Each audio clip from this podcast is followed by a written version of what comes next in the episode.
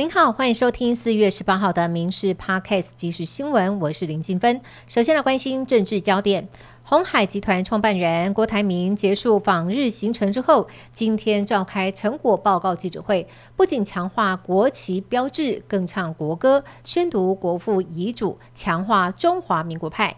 至于选总统，郭台铭表示，过去一两年忧心忡忡，更抛出心中两大问题，认为自己可以说服选民，才会站出来表态要承担。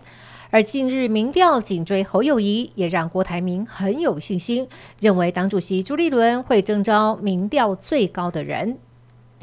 媒体人罗有志爆料，二零一四年他参加国民党初选的时候，时任新北市副市长的侯友谊提出以五百万元代价要他改到别的选区参战，疑似搜银牙疼。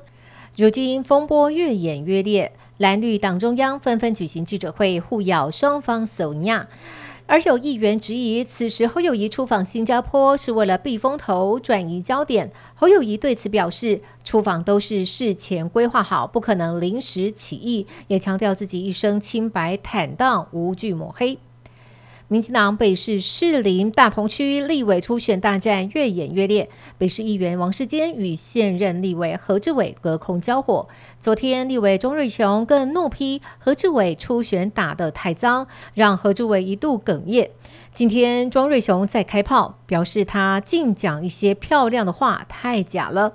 王世坚今天更自曝。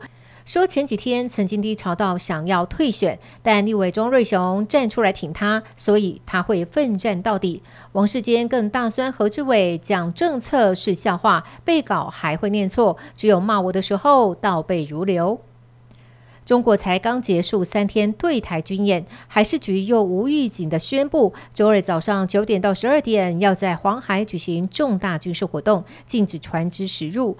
国防部研判，这次演训的时间短、区域小，应该是内部操演科目。朝野立委同声谴责。就在黄海演训的同时，还有四架中国军机入侵我西南空域。彭博社报道，台湾向美国采购了四百枚暗制鱼叉飞弹，大约台币五百一十八亿元，预计二零二九年三月交货。而为了提升台湾的防御能力，也传出美方正在协调交货顺序，提早出货。生活焦点的部分。近期热到干旱，全台只有三个水库的蓄水量超过一半。不过，终于要变天了。周三到周四封面报道，全台有雨，尤其是南部雨势也来到阵雨或雷雨，是入春以来南部首度全面性降雨。不过，周五开始降雨就会逐渐减缓，虽然无法替水库解旱，但至少可以稍稍解渴。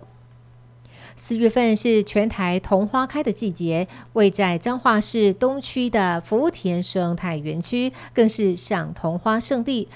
最近油桐花开，大约七成游客前往赏花的时候，有机会欣赏到大量白色花瓣被风吹下时满天飞舞，有如落下似月雪。等到花瓣落满地，又形成了一条浪漫的雪白花毯。台大医院再爆争议，院长吴明贤发出了一封给医疗的公开信，表示因应评鉴暂缓同仁出国，但是很多医护被疫情限制三年，没有办法出国，现在订好的机票、酒店又临时要更改，引发基层反弹。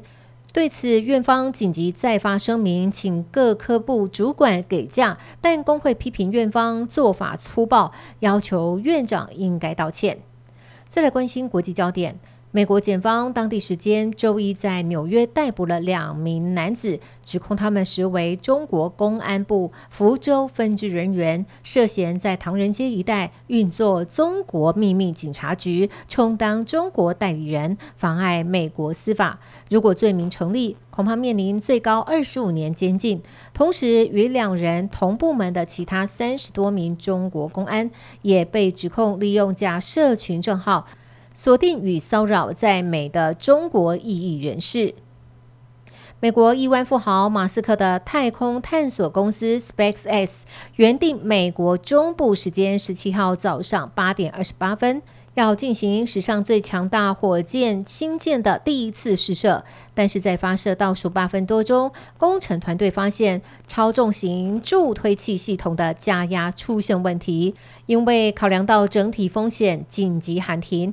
对此，SpaceX 公司表示，当地时间周四早上将会再次进行试射。